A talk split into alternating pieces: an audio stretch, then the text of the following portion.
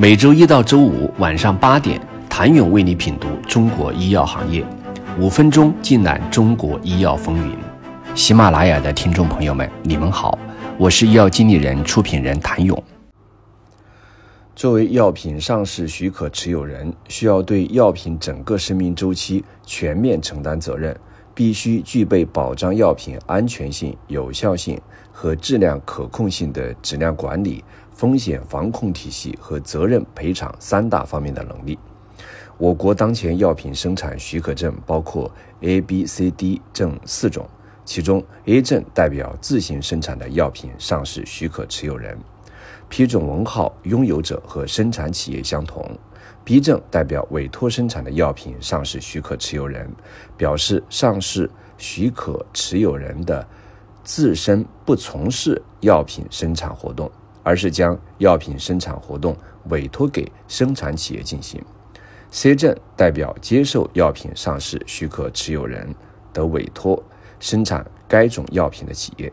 生产企业在接受委托生产活动时，不论其是否取得了 A 证，都必须取得 C 证，无法用 A 证代替。D 证则代表原料药生产企业，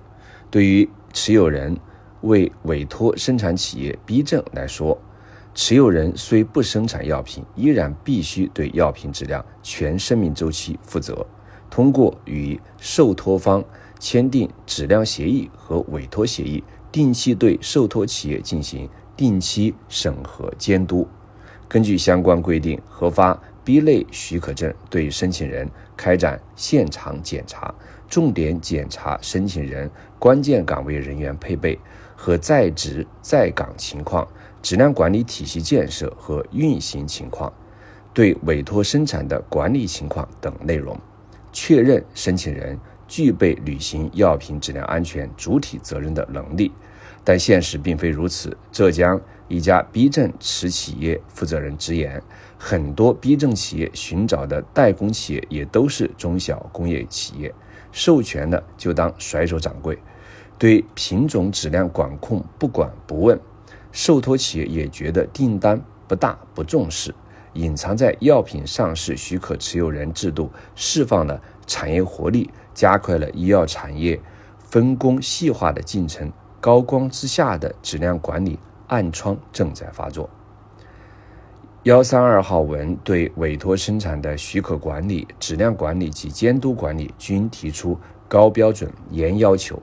与检查指南、持有人监管规定等制度多措并举，协同发力，在督促药品上市许可持有人委托生产落实主体责任，保证药品全生命周期质量安全，推动医药产业高质量发展等方面均带来重要意义。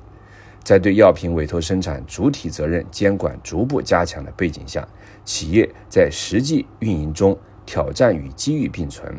药品上市许可持有人在委托生产活动中要谨慎选择受托生产线，储备关键岗位人员，优化文件与记录管理，对照要求开展全面自查，以提升质量管理水平和持续合规能力。